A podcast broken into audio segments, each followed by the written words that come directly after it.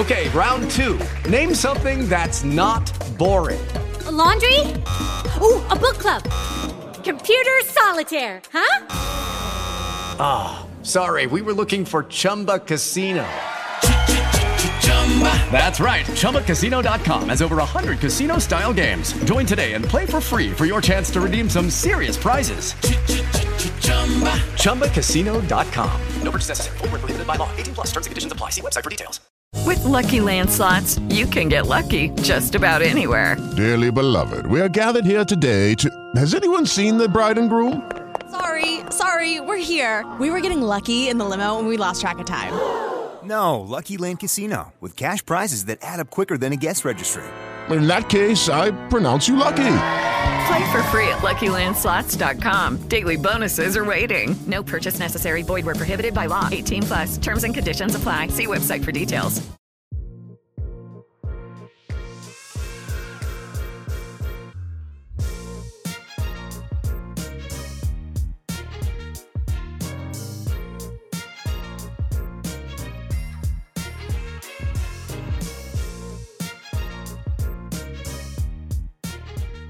Bienvenidos a un nuevo episodio del primer podcast de fertilidad en República Dominicana. Soy Natalie Castro y esto es Hablemos de Fertilidad.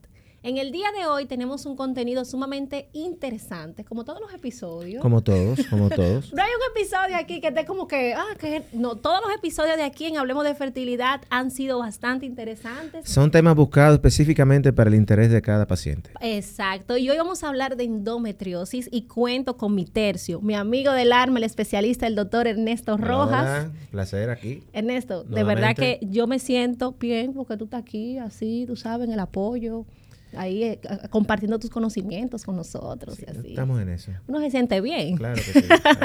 y también tenemos una participación especial de Paola Paniagua, fundadora de la Asociación Dominicana de Endometriosis. Paola, bienvenida a esta tu casa. Hola, hola, muchas gracias por tenernos eh, hoy aquí hablando un poquito sobre la endometriosis y la fertilidad. Un placer representar a toda la comunidad de la Asociación Dominicana de Endometriosis y a todas las mujeres de República Dominicana que padecen esta condición. Es muy bueno uno encontrar ese tipo de información y más que viene de ti, que eres una muchacha joven, que se ve que eres bien creativa toda la información en este tema que es bastante reservado en muchas mujeres. Paola, cuéntanos cómo surgió la idea de crear la Asociación Dominicana de Endometriosis.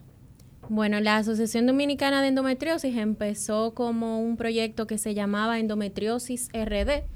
Eh, surge a raíz de mi diagnóstico de endometriosis en el año 2016, pues al igual que quizás todas las pacientes de endometriosis o la gran mayoría, cuando me diagnosticaron con endometriosis, yo nunca había escuchado esa palabra, no sabía lo que era la condición, nunca me... Lo escuchaste como muy grueso. Claro, y aparte de que desde que te hablan de endometriosis por primera vez, los médicos te hablan de fertilidad.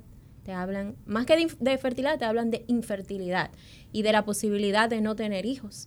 Entonces, cuando a una mujer joven, en mi caso yo tenía 24 años cuando me diagnosticaron con endometriosis, me dicen, me hablan de esta condición, que no tenía conocimiento absolutamente de nada de ella, y aparte de eso me hablan sobre la posibilidad de no tener hijos, pues entonces para cualquier mujer eso puede ser un poco impactante.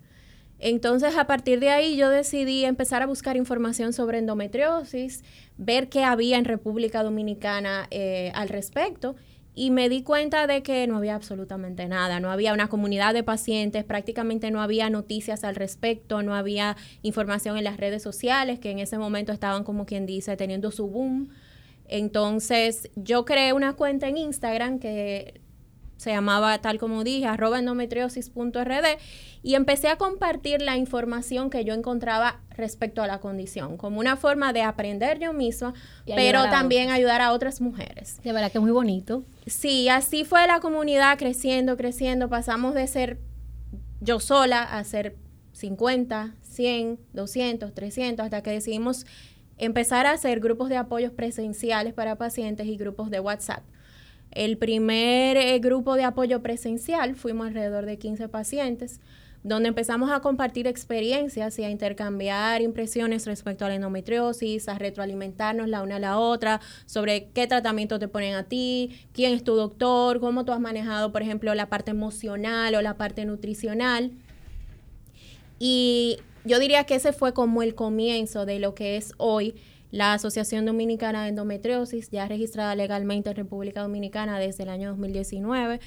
Hemos realizado diferentes, eh, aparte de los grupos de apoyo que al día de hoy se mantienen y por la COVID tuvieron que, que ser totalmente virtuales, eh, pues hemos realizado charlas con médicos, actividades recreativas no solamente para las pacientes, sino también para su familia.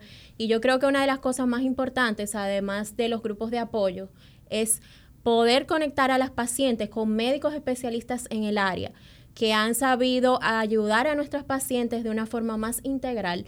Y parte de lo que ha logrado la asociación es eh, poder poner la endometriosis, la palabra endometriosis en la boca de todo el mundo. Y que lo entiendan también. O sea, Exactamente. Cuando hay chicas que empiezan con la vida ya del periodo menstrual, el ciclo menstrual, que entienden que esos dolores son normales y no, van al médico. Así es. O sea, que empiecen a tener, oye, esos dolores que a mí me dan de menstruación no son normales. Déjame ver qué es lo que tengo. No quiere decir que sea específicamente endometriosis, pero no está de más que empecemos por lo más básico, lo que el dolor no es normal. Así es. Y deben ir directamente donde el especialista para descartar, porque cuando te descuidas en ese, en ese aspecto, entonces las cosas pueden ser peores. Así es. Doctor Ernesto Rojas, cuéntenos ya para entrar en materia, ¿qué es la endometriosis?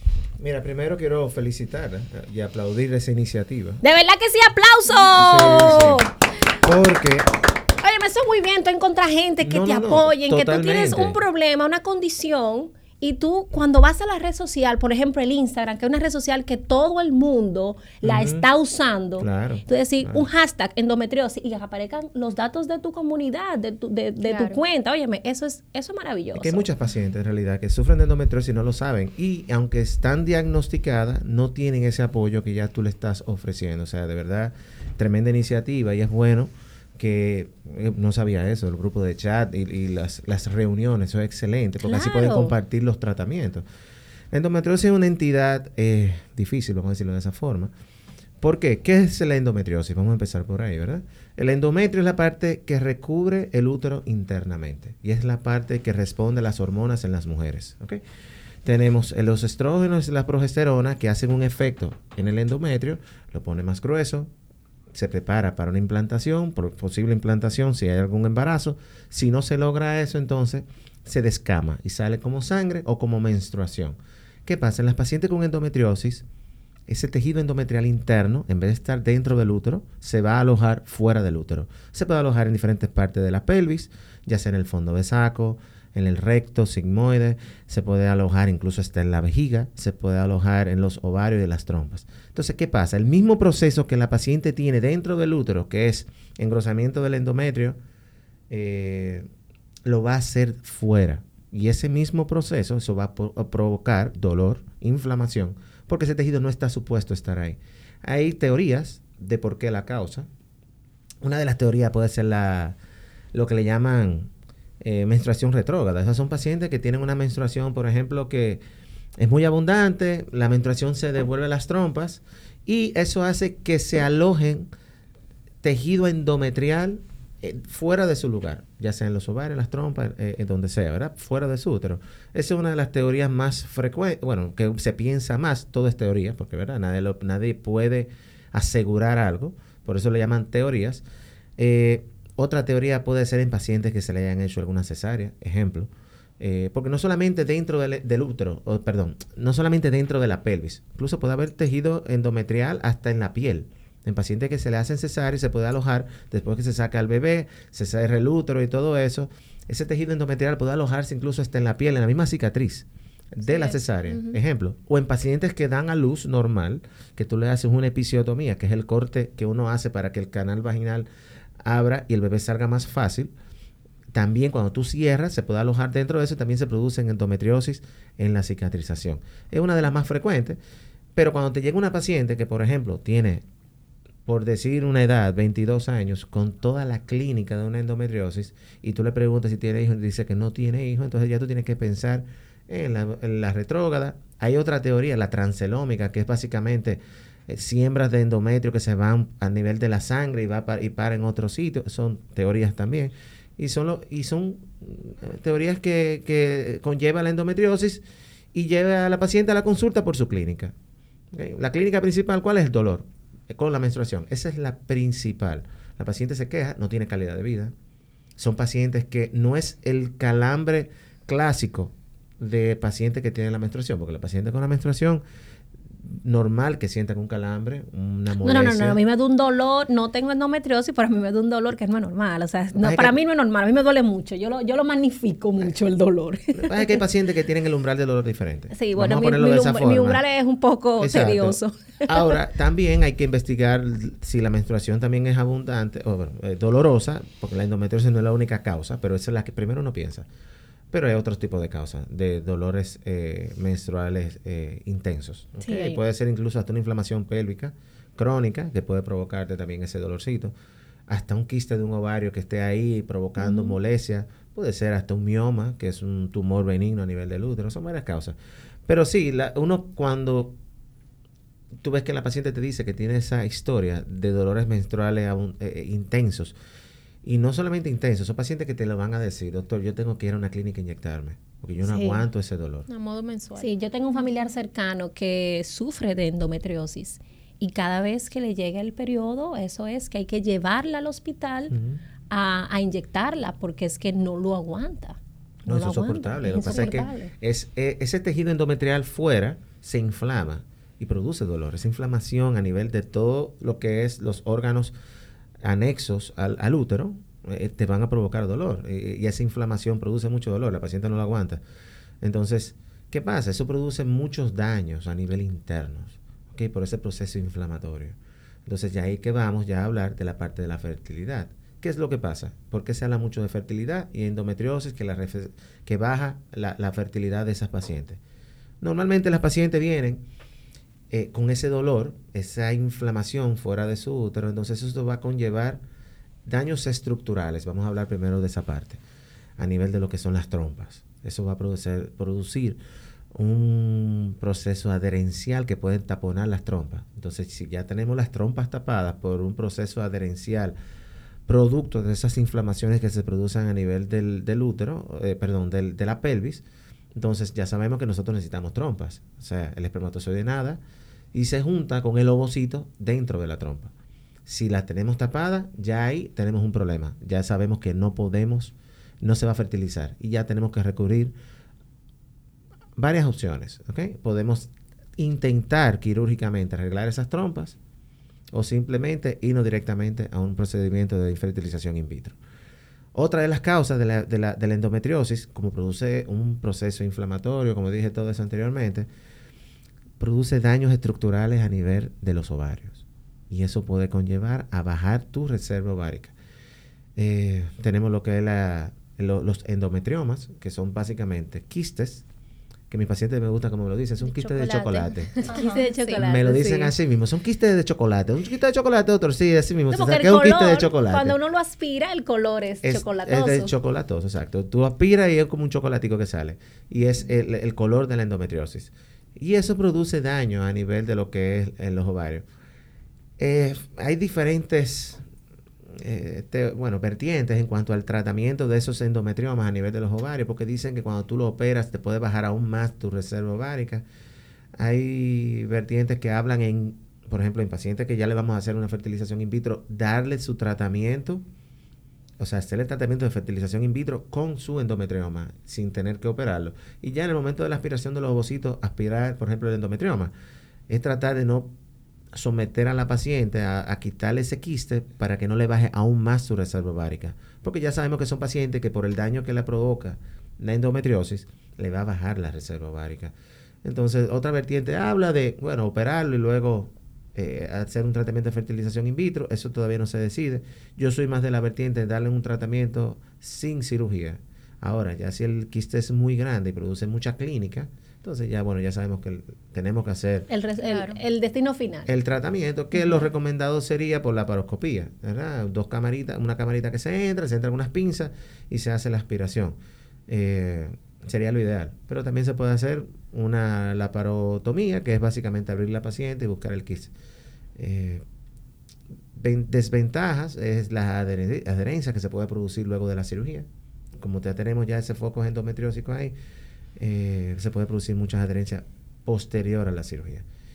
Y bueno, básicamente eh, eh, es eso. la- eh, Es una entidad bien difícil. eh, la paciente sufre mucho y hay que ponerle en un tratamiento, claro está. Sí, la endometriosis es bastante dolorosa y eso es el endometriosis sinónimo de mucho dolor. Sí, Entonces, así es. la comunidad tuya, mi amor, tiene muchas preguntas. Sí, y aquí está es. el doctor Rojas para responderle. Entonces vamos de una vez a entrar en materia directamente con la comunidad, con la, vamos a decir, el equipo tuyo de apoyo que tienes para contestarlas.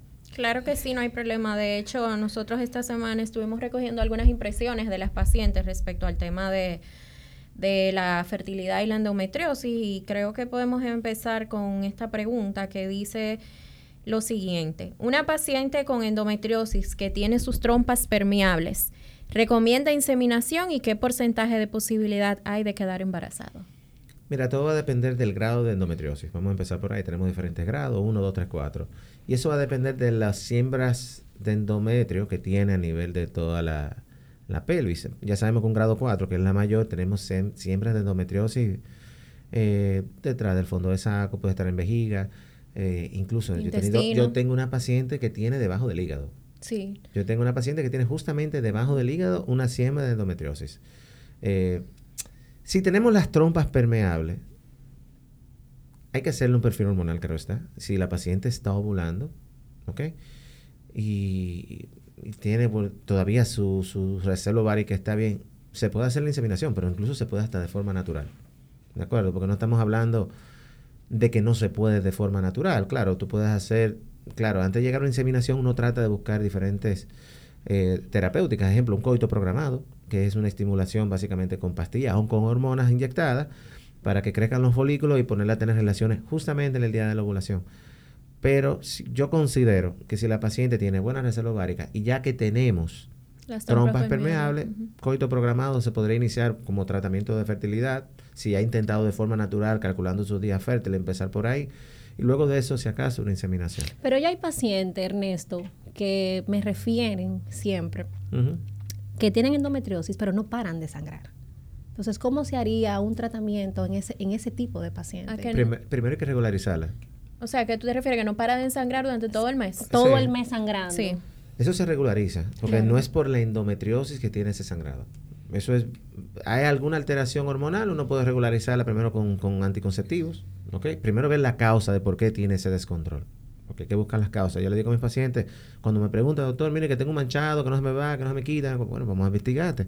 Se le hacen perfil hormonal y hay que ver qué es lo que está fal- fallando o faltando, eh, eh, hormonalmente hablando, y se pone en un tratamiento y luego de eso ya el ciclo está regular, pues se hace el tratamiento de fertilidad, como todas las pacientes. Pero eh, yo considero que sí, que se puede con estos programados. En realidad, la parte de de los sangrados y eso no es no, no es tanto de la endometriosis, ¿de acuerdo? Lo que pasa es que hay pacientes que tienen endometriosis que pueden tener un quiste, por ejemplo, y que sea hormonodependiente. Y esos pacientes que tienen quistes, cuando yo digo hormonodependientes, son quistes que pueden provocar, producir estrógenos, por ejemplo. Claro. Y el paciente tiene un descontrol hormonal en ese sentido. Y son pacientes que pueden manchar su ciclo entero. Y hasta que el quiste ese no se desaparezca, vamos a tener un descontrol. Hay pacientes que no ven la menstruación por eso, porque produce mucho estrógeno o no produce estrógeno. Entonces todo eso. O sea, es muy se bueno valora. aclarar, es muy bueno aclarar porque hay chicas que tienen endometriosis que la menstruación, vamos a decir, que dicen no se me quita y entienden que es por la propia endometriosis y en realidad entonces no es no, así. No, no, no. La endometriosis, la clínica principal de la endometriosis, como lo dije, es el dolor. Y es porque el tejido endometrial está fuera de su útero. Eh, pero su ciclo es normal. ¿ok? Ok. El ciclo es normal. Cada vez que le va a bajar la menstruación, viene el problema. Son pacientes que te ven todos los meses. Ojalá fuese así, que la paciente sea irregular, ejemplo, y que no vea la menstruación. Porque para una paciente con endometriosis, la menstruación es lo, es lo peor que le pasa todos los meses. Entonces, Sí. ella- ella- ellas rezan que no le llegue eso. Entonces, y ahí que está el tratamiento, que, que, que quería mencionarlo, que es básicamente parar la menstruación, para darle calidad de vida al paciente. ¿Y cómo se para la menstruación? Hay varias formas. Puede ser con anticonceptivos, ¿ok? Puede ser progestágenos, o sea, anticonceptivo a base de progesterona, progesterona. específicamente que se ha visto que ha dado muy buenos resultados y el tratamiento ahora mismo que está En boga. que es el Dianoges, que es un progestágeno nuevo, que disminuye la siembra de endometriosis. Tú puedes poner a una paciente con, con Dianoges, por ejemplo, por, eh, por, para regularizarla o bajar los focos de endometriosis cinco o seis meses y luego hacer un tratamiento de fertilidad que va a tener re- mejores resultados. Continuo. Sí, es continuo. El- el- las pastillas de, de Dianoges son continuas y es para que la menstruación no baje. Hay otro tipo de tratamiento que ya es un poquito más viejo, que son los, los análogos de la GNRH, que es el Luprolid, el famoso No Luprolid. hable, del, no hable de Lupron. ¿Qué- qué- Delante de las pacientes de endometriosis, por favor. ¿Por Sí. qué? ¿Por qué? Tengo curiosidad. Yo soy muy curiosa. Ella, ella te va a explicar por qué, porque es que tiene mucho efecto secundario. Lo que pasa, oye, el Lupron tiene un efecto que, como dijo el doctor, es, eh, son unas inyecciones que te ponen de manera continua, dependiendo la paciente, te la ponen mensual o te la ponen cada tres meses. Entonces, es una eh, inyección que inicialmente, doctor, me corrige si, si hay algún término que no... No, no, tranquila. Eh, es un- una inyección que inicialmente se usaba para pacientes en cáncer de- con cáncer de próstata y que se empezó a utilizar en pacientes con endometriosis eh, mostrando resultados por el tema de que te para la menstruación completamente y tú entras en una menopausia inducida o una menopausia clínica. Entonces, ¿qué pasa? Imagínate una jovencita de 24, 25, 30 años con todos los síntomas de una menopausia. O sea, tú tienes 25 años, pero tú te sientes que estás viviendo en el cuerpo de una mujer de 50 y pico de años así. tienes todos los síntomas cuando puedes aumentar o bajar de peso, tus hormonas pierden totalmente el control, eh, eh, te dan eh, los calores que son característicos de las, de las mujeres con en una menopausia también, o sea, y yo diría que la, por lo menos en nuestra comunidad, uno de los síntomas que más hemos identificado en pacientes que están utilizando Lupron es cómo afecta a nivel de la salud mental y emocional. ¿Por qué? Porque muchas pacientes han llegado a sufrir de ansiedad, ataques de pánico y depresión por este tipo de medicamentos. O sea, es muy bueno, es muy bueno que... Es con una menopausia inducida, como ella lo dice. Entonces, eh, lo, lo recomendable entonces en esto de la, de la endometriosis es el uso de anticonceptivos. El. Dianoges, el Dianoges es lo último. eh, Eso es lo que que- ustedes prefieren entonces. Es que depende del caso. Cada paciente, dependiendo eh, cuál sea la clínica, o sea, los médicos identifican con su médico cuál es el mejor plan de tratamiento Claro. y también dependiendo de lo que quieran lograr, porque por ejemplo, si es una paciente que no quiere tener hijos, pues entonces el objetivo del tratamiento debe ser el tema del dolor, poder eh, a- eh, normalizar, eh, arreglar ese dolor para que la paciente pueda tener calidad de vida. Si el, el objetivo de la paciente es un buscar un embarazo, pues entonces es un tratamiento totalmente distinto. Entonces, ya si es anticonceptivo o los progestágenos o el Lupron o cualquier otro tipo de tratamiento, pues entonces ya eso va a depender de cuál sea el objetivo de la paciente en cuanto a la endometriosis. Ok, entonces una pregunta aquí que ya me surge. ¿En qué momento la mujer deja de padecer endometriosis? O sea, ¿es toda la vida o en la menopausia desaparece o cuando logramos el embarazo desaparece? Tú lo dijiste. Eh, la, la endometriosis no tiene cura, vamos a empezar por ahí. Eh, es, y la cura es la menopausia o el embarazo. O sea, que esos carteles que andan por ahí, curo endometriosis, que si yo quede esto, no, eso, no, eso, no, eso no, no es, eso no. no es real, ¿no? Yo he visto unos carteles en la calle. Eso no es real, ¿verdad? No No, existen no, no botellas existe. No, endometriosis las tampoco. botellas, de hecho, lo podemos decir por la más de, de, de todas las pacientes de la Yo imagino que hay mucha experiencia, botellas y cosas así que para no funcionan. Ah. Eh, puedo decirle a boca llena a todas las personas que están escuchando, para la endometriosis las botellas milagrosas esas que promocionan no funcionan. De hecho, hemos tenido pacientes que han encontrado más problemas por tomar una botella que por no tomarlas. Que eso no funciona. Se Exactamente, esa- se cae el negocio. Se de cayó. hecho, a nuestra comunidad han venido a ofrecer esas botellas y nosotros le hemos tumbado el negocio porque no funciona. Esas botellas son, ¿Te son llegaste a beber tus botellas? No, yo no. Ah, tú no. Porque yo tengo muchas pacientes que van con su botella. No sé si "Doctor, Laura, ayúdame". pero yo Doctor, no. mira, esta es la botella que me estoy bebiendo. Y uno No, se no, queda, ¿cómo nunca la así, llevan. mija? Ellos piensan que se la toman y, y yo, bueno, mira, ¿qué te digo? Si tú tienes fe. Doctor, hay un, un punto, si me permite, que, que no sé si, si difiero con usted en ese sentido, pero usted habló sobre el tema del embarazo como cura de la endometriosis o escuché mal. Déjame explicarte. Así que Porque, no queda- por ejemplo, nosotros tenemos sí, muchas pacientes que... No, cura momentánea. Ah, O sea, ay, eso es lo que quiero aclarar para Es no dejar la duda, el No, no, transitorio, transitorio. exactamente. Por eso quería explicar. Eh, eh, Es transitorio. ¿Por qué? Porque la, el, el endometriosis es hormonodependiente básicamente de los estrógenos, que es la que produce el engrosamiento de ese endometrio fuera de su cavidad uterina. Entonces, cuando la paciente logra el embarazo, el embarazo es hormonodependiente de la progesterona, que es la que mantiene la- el embarazo. Y los estrógenos bajan su nivel y por eso es que la paciente tie- tiene esa sensación ya de, de- de alivio. Pero cuando pasa el embarazo, vuelve otra vez el problema. Hay pacientes que dicen que, que menos que antes, porque Es he tenido así, muchas pacientes, he tenido muchas pacientes, no sé si que en esos nueve meses los focos de endometriosis disminuyen a tal punto eh, que, que por eso ya la paciente no tiene esa clínica, ¿verdad? Claro. Pero sí, por experiencia de mis pacientes me dicen, bueno, doctor, yo tenía dolor menstrual intenso antes de quedar embarazada. Luego de, la, de que di a luz ya no tengo más dolores. Puede ser por eso, pero en realidad no es una cura. No- Exacto. Es una mejoría transitoria porque básicamente el embarazo es eh, dependiente de la progesterona y no del estrógeno. Entonces se vive la vida entera con Y endometriosis. por eso que el tratamiento, En teoría, sí. sí, claro. Incluso el tratamiento de, de- del Dianoges es un tratamiento que tú le pones al paciente indefinitivo. O sea, no tienes, des- tú le dices, no, vamos a dar tratamiento por un, mes, un año y vamos a darle un descanso. No, es hasta que el paciente decida pararlo. Y es así, porque el- eh, eh, tú lo que quieres es mejorar la calidad de vida. O Preservar la fertilidad también. Claro, y preservar la fertilidad. No, Pero a la entiendo- paciente tú le das endometriosis, eh, eh, eh, Dianoges todavía hasta que llegue la menopausia. Y ese es el, el tratamiento ideal.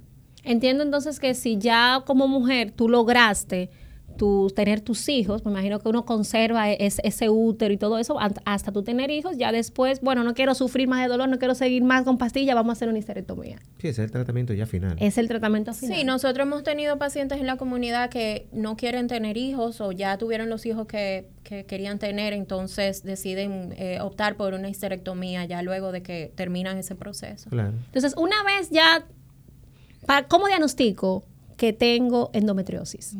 Eso es con la clínica. El, el- el diagnóstico, bueno, antes el diagnóstico se hacía por la paroscopía. Eh, la paciente se le hacía una, una camarita, se le entraba en el útero y se, ve que, se veía los focos endometriosis y se ponía un tratamiento posterior a eso. Ya hoy día, todavía eso sigue siendo un diagnóstico, ¿eh? no estoy diciendo que no, pero uno ya se lleva más de la clínica. Así es. Cuando la paciente te llega, que tiene historia de dolores menstruales intensos, eh, que yo, más de 5 o 6 meses, por decirlo, ¿verdad? Una, una fecha, ya tú puedes hacer el diagnóstico de endometriosis. Tú puedes hacerle marcadores tumorales, ejemplo. Generalmente la paciente con, con endometriosis tiene el CA125 elevado, en la mayoría.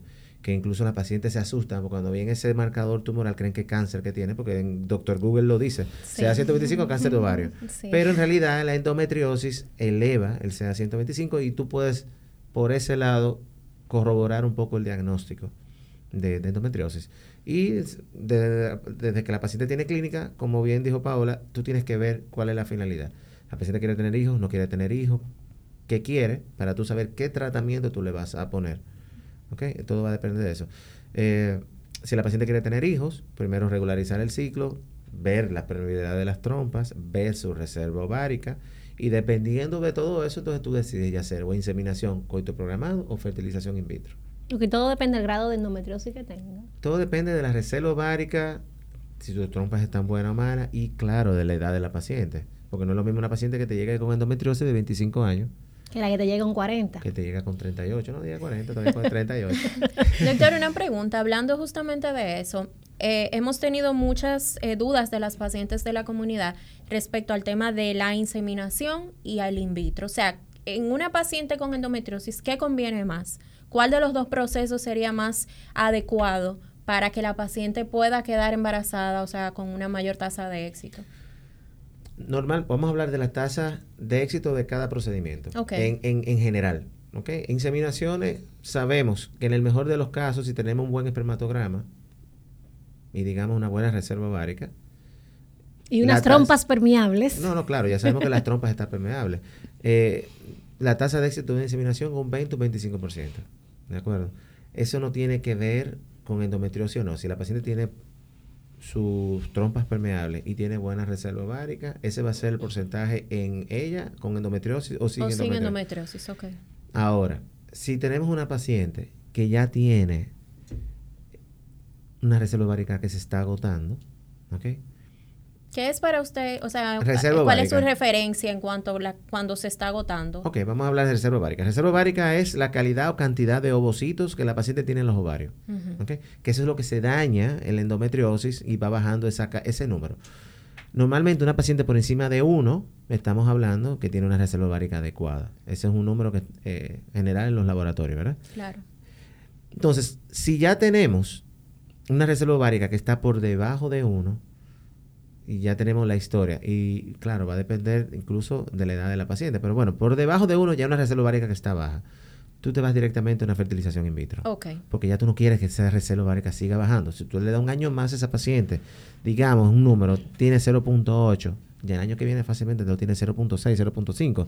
Ok. Y ya vamos a tener que vamos a tener que ir pensando en una donante. Y eso depende también de la edad de la paciente y lo que encontremos en el conteo folicular, porque no hacemos nada con una antimuleriana, vamos a suponer, en 0.85, 0.90, ¿verdad? Pero cuando vamos a sonografía y vemos conteo folicular, no hay nada, entonces ahí no hay nada que hacer. Claro. Mm, es así, es así. Eh, y eso, por eso te digo del tratamiento. Si ya tenemos una paciente con endometriosis joven, vamos a poner algo real, 30 años, y con una antimuleriana por encima de 1, por ejemplo, 1.11, por decir un número, Esa paciente pudiera ir a, a inseminación. podría hacerse una inseminación. Entonces, Si pudiera evaluar esa posibilidad. Sí, exacto, exacto. Como te dije anteriormente, las inseminaciones no, no es una tasa muy alta que tienen, pero es, me- es mucho mejor que tener relaciones normales. Porque ya sabemos, en una paciente normal fértil, dependiendo de la edad que tenga, el porcentaje de embarazo en, una, en un ciclo menstrual no es un 100%, no es que yo voy a tener relaciones hoy y mañana quede embarazada. Claro. Es, por ejemplo, una paciente por, de entre 20 y 30 es como un 20% la probabilidad de embarazo, 20 a 25%. Ya por, ya de- por encima de los 30, eso baja un 14 o un 12%. Y por encima de los 40, ya tú sabes que es difícil quedar Claro. embarazada, es un 8 o un 7%. Y por encima de los 45 todavía es un 6. Y si a eso le agregas la endometriosis, Exacto. entonces... Entonces, Se complica. tú lo que quieres es que la reserva no siga bajando, tú tratas de buscar una solución rápida, con la mayor tasa de éxito. La in vitro tiene una tasa mucho mayor, 65, 70%. Pero es más invasiva para la paciente. Claro, Podría ser. tiene que someterse a inyecciones hormonales con eh, Sí, es invasivo, es invasivo, pero invasivo porque hay que hacerle un, un- un procedimiento en realidad anestésico, hay que dormir a la paciente para hacerle la aspiración de los ovocitos. Pero es algo, es algo eh, sencillo, no es, no es una cirugía que le se está haciendo al paciente. A no, lo digo, lo decía invasivo por el tema, como dijo Nat- Natalie, de todas las hormonas que tiene que... que someterse. No he sí. pasado por el proceso todavía, o sea, por eso quiero aclarar la duda tanto para mí como para las pacientes, porque eh, algunas le tienen miedo a la in vitro. Cuando le hablan de in vitro, sienten que no van a poder No, lograrlo, que es un, un procedimiento que quizás le puede hacer daño. Entonces, por eso traigo la pregunta a colación para poder dejar quizás a la, a la comunidad tranquila respecto a No, eso. mira que lo que pasa con el in vitro. Con el in vitro lo que tenemos que usar una carga hormonal porque la paciente tiene que inyectarse durante 10 días hormonas. Una vez cumplido Pero ya igual la, en la inseminación. igual en la La inseminación. inseminación igual. Bueno, Es es, un dato, quiero- es es un dato importante. quiero- es o sea, los Pero- dos procedimientos son iguales. El punto del in vitro es que, bueno, vamos a tener que, depende de tu reserva ovárica, es el éxito. ¿Me entiendes? Depende cómo está la calidad espermática, es el éxito de esos embriones que vamos a sacar. Entonces, ¿qué sucede? Como en la inseminación no te dormimos, en el in vitro sí, te vamos a dormir. Entonces vamos a extraer. Pero tú, desde que acabemos la, la aspiración folicular, automáticamente tú despiertas y te vas caminando por tu propio pie a tu casa. O sea, no hay razón para uno sentir tanto miedo. Claro, las pullitas son eh, subcutáneas, tipo insulina, son chiquiticas, se ponen alrededor del ombligo y te lo pones tú misma todas las noches en tu casa. Claro, hay pacientes que le tienen terror a las pullitas, pero uno trata de llevarla psicológicamente, decir, mira, eso no es nada, busca un apoyo, busca a tu mamá, busca una enfermera, una vecina que sepa y te ayude. Ya los primeros días, ellos empiezan como con ese temor de las pullitas, hasta, hasta me llaman y me dicen, no, mira, Natalie, te voy a llamar por videollamada porque necesito que tú me digas si lo estoy haciendo bien. Claro. ¿Me entiendes? Entonces ya después que pasa uno o dos días, ellas siguen solas.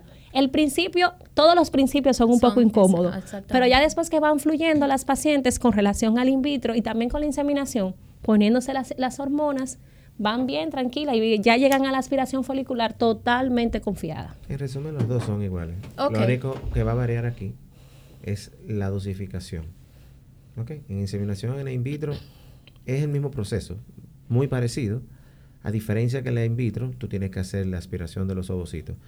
Pero en la inseminación, más o menos el proceso, inyecciones puestas, subcutáneas y un seguimiento folicular para ver los folículos que van creciendo. Lo que varía aquí es básicamente la dosificación de la medicación. Que es más controlada en la inseminación. Eso es bueno, es bueno saberlo porque como dije, muchas pacientes cuando le mencionan eh, fertilización in vitro eh, se espantan. Mm.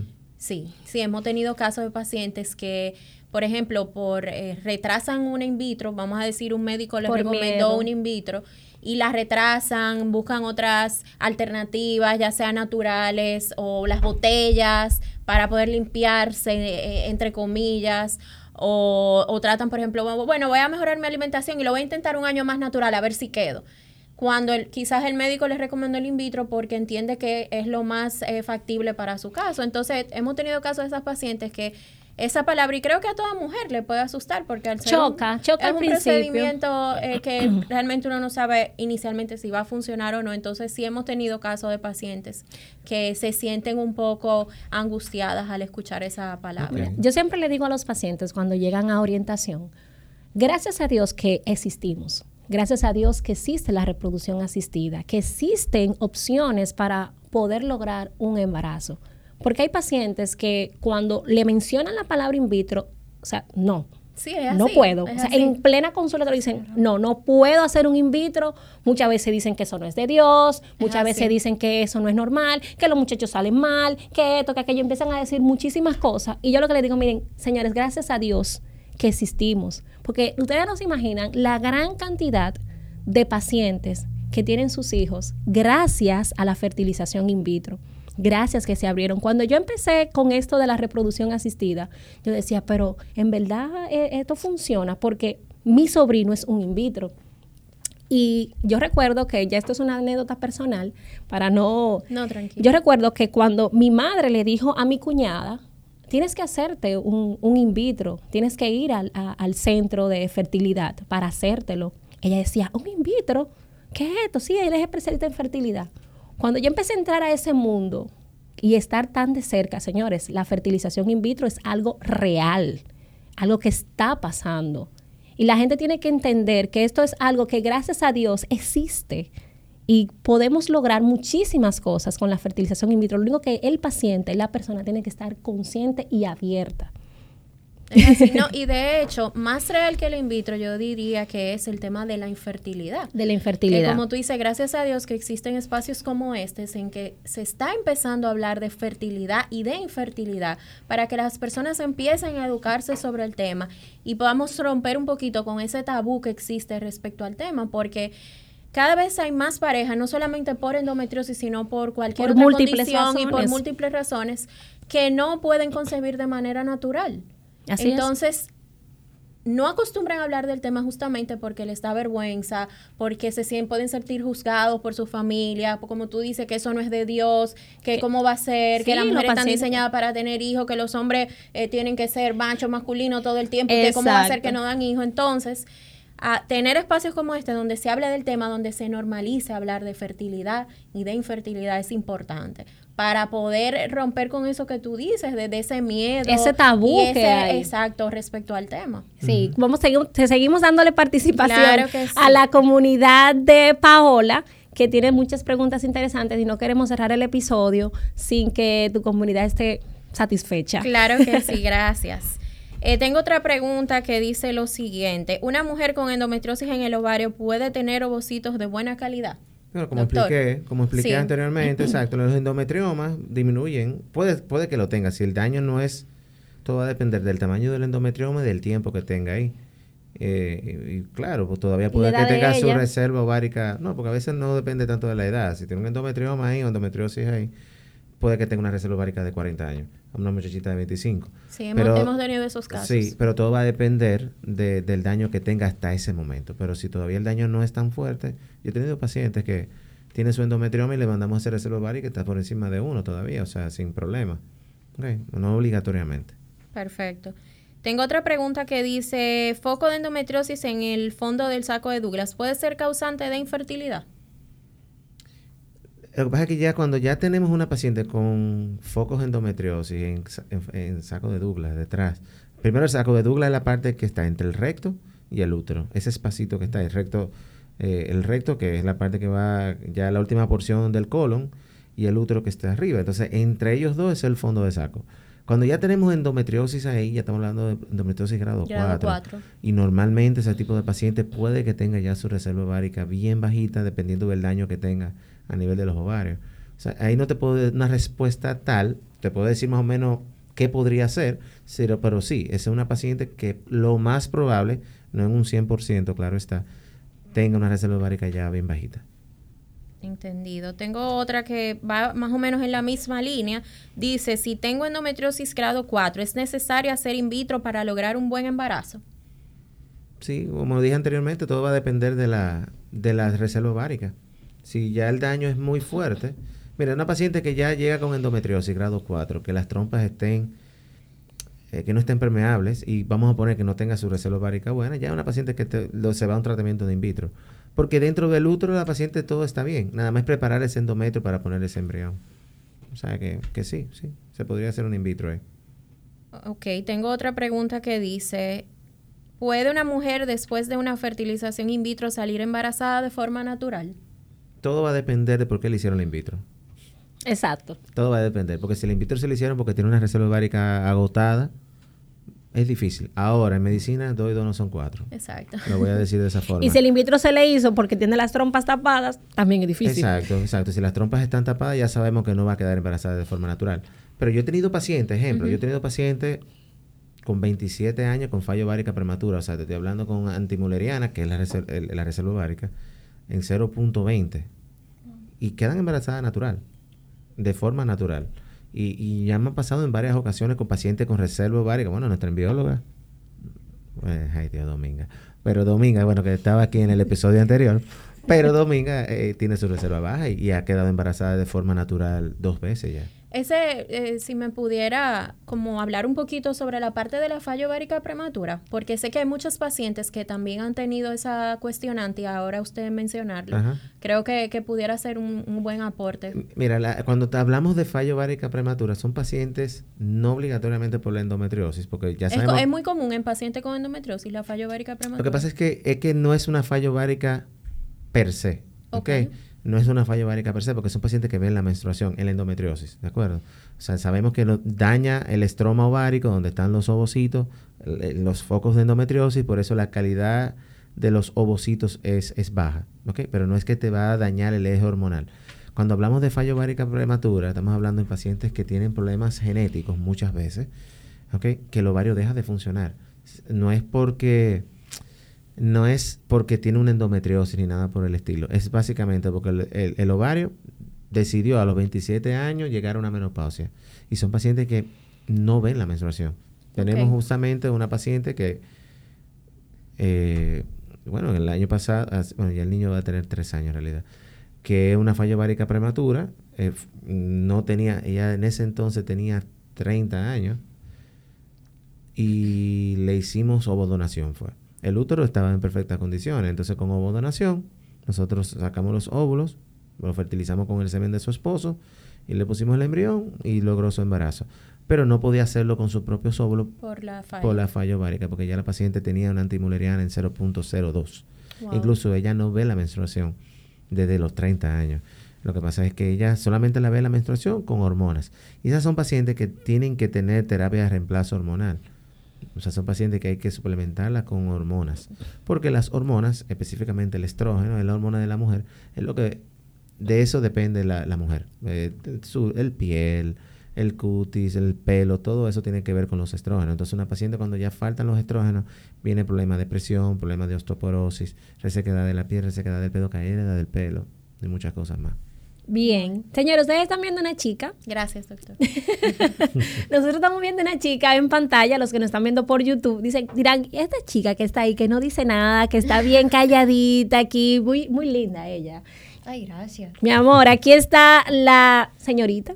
señora, Señora. señora Laura Espejo, que vino a darnos su testimonio y es paciente de endometriosis. Cuéntanos también, Pa- Paola, sobre ella. Cuéntanos, cuéntanos cómo ha sido tu experiencia, cómo te has sentido apoyada con Paola. Cuéntanos todo. Queremos saber para ya finalizar el episodio y que nuestras oyentes también sientan un poco de empatía contigo o tú con ellas.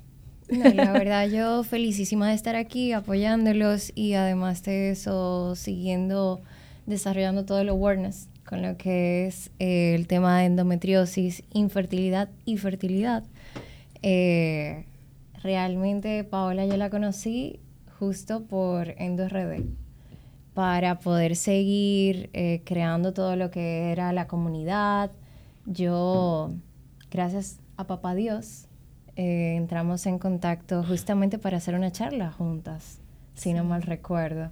Creo que sí, creo que sí que fue eso. Fue en el 2018. Aproximadamente. ¿A qué edad te Exacto. diagnosticaron endometriosis? Uf, yo tenía 17 años. 17 años, sí. Sí. Tus síntomas, me imagino que todo era horrible. Primero yo, horripilante. Y primero que algo muy importante, eh, a mí no me diagnosticaron la endometriosis inmediatamente, yo empecé a tener síntomas. Porque justamente eh, había mucho tabú en cuanto a la menstruación, en cuanto a los dolores. Eh, lo primero que yo recibí fueron diagnósticos falsos. Eh, y realmente yo duré aproximadamente año y medio en que me dieran un diagnóstico real y certero. ¿Y te dieron un tratamiento? Me dieron tratamiento, de hecho tuve al señor Lupront varias veces en mi vida. el Lupron. Porque el Lupron es el cuco. Bueno, es que es ya lo sabes. fuerte, es bastante No, a los pacientes no fuerte. gusta el, el, el Uprolid, en realidad, ¿no? La- los efectos secundarios Sí, que sí. conlleva el Lupront, como decía Paola Y es costosa esa- esas Es inyecciones. bastante Es bastante costoso costoso, también. aparte de todo. Te conlleva a un presupuesto elevado que realmente tú no estimas en- ni en tus planes de vida. Eh, y más uno tan jovencito, imagínate, cuando a mí me pusieron el primer tratamiento yo tenía aproximadamente 20, 20 19 años. O sea, yo estaba entrando a la universidad abriéndome a la vida. Exactamente. Entonces, eh, bueno, gracias a Dios di con un doctor que para mí ha sido mi ángel toda la vida. De hecho, dentro de la comunidad eh, lo reconocemos bastante y hay bastantes pacientes de él dentro de todo lo que es EndoRD. ¿Qué grado de endometriosis te, te Yo diagnosticaron? llegué a dos. Grado 2. Yo llegué a dos, eh, pero yo me mantuve, o sea, yo siempre me he mantenido en constante chequeo. Gracias a Dios, realmente me lo descubrieron a una edad muy temprana, lo cual ha ayudado bastante en todo lo que es mi desarrollo como mujer eh, y en el tema de la enfermedad. Em, pero en realidad eh, yo he pasado aproximadamente siete tratamientos en todo lo que conllevo, ya yo cumplo 30, Diosito mediante. y en todo lo que llevo desde los 17 años, tuve esa cantidad de tratamientos. eh, realmente he pasado por varios efectos secundarios. Hoy en día, que de hecho por eso simpatizo mucho con las mujeres y todo el awareness, eh, hoy por hoy yo tengo osteopenia en toda el área de la cadera. Eh, y obviamente todos esos cambios que me produjo a nivel físico, que si pérdida de cabello, que si resequedad, todos los up and downs que crea a nivel emocional eh, y todo lo que tenemos que trabajar junto a los que nos rodean, porque a ser verdad, y Paola obviamente lo sabe, eh, todos los que nos rodean, dígase familiares, amistades, parejas, conllevan muchos cambios. No, Justamente viviéndolo con nosotros a nivel de, del desarrollo de su día a día, de Sí. su vida. Y ellos son nuestro apoyo. Entonces, a veces es difícil podernos comprender y conllevarnos, pero la realidad que junto a lo que es EndoRD, bueno, Paola lo sabe, nosotras hemos creado una hermandad Qué lindo. súper bonita, de verdad que no me canso de decirlo, no me canso de orar por todas. Eh, y hemos logrado desarrollar todo un equipo que se da apoyo una a otra y ya hoy en día somos cientos. cientos Y es mujeres. muy bonito, de verdad que cuando te encuentras, vuelvo y lo repito, cuando te encuentras con comunidad que están ahí para darte apoyo en esa situación que tienes, que, que puede ser horrible, traumante para la chica, oye, uno se siente bien. Sí. ¿Por qué no? Ya yo sé, ya cualquier paciente que me llegue con endometriosis, que nos llegue a nosotros ahí en consulta, Ernesto, señores, pues, sigan la página, vayan allá, tengan grupo de apoyo para que, porque oye, no hay nada más lindo que alguien que tenga empatía contigo y te escuche. Claro. Es así. Yo siempre he dicho que, y Laura comparte ese, ese sentimiento conmigo, que la comunidad de endometriosis RD ha sido un para qué. En el sentido de que uno siempre cuando le sucede algo en la vida, como es una enfermedad como la endometriosis, que tiene que convivir con ella eh, durante mucho tiempo, pues uno está, ay, ¿por qué me pasa esto a mí? Y no sé qué cosa, y, y, y por qué Dios me está haciendo esto, etcétera. Eh, entonces, eh, es una forma de tú decir, eh, tengo, tengo esta condición, pero también tengo un propósito por el cual ayudar a otras mujeres, crear conciencia y a pesar de todo dejar mi granito. No hay nada mejor cuando nosotros las mujeres nos apoyamos una con otra, en cualquier circunstancia. monstruo. De verdad que yo de verdad que te aplaudo, te aplaudo a ti también, las aplaudo a las dos por la iniciativa. A ti, de verdad que tú eres un ángel. Para muchas pacientes con endometriosis, tu comunidad, eres un ángel. Ellas lo son para mí, la comunidad lo es para mí, créeme, que Señores, es al revés. Señores, hemos llegado al final de este episodio. De verdad que agradecemos la participación de Laura, de Paula, del doctor Ernesto Rojas. También la participación colaboradora de Rental Visión. Esto es Hablemos de Fertilidad y será hasta una próxima entrega. Bye bye.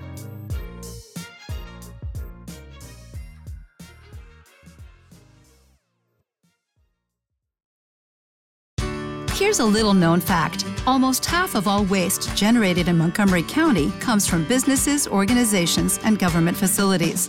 Reducing the amount of waste in your workplace will have a positive impact on our environment.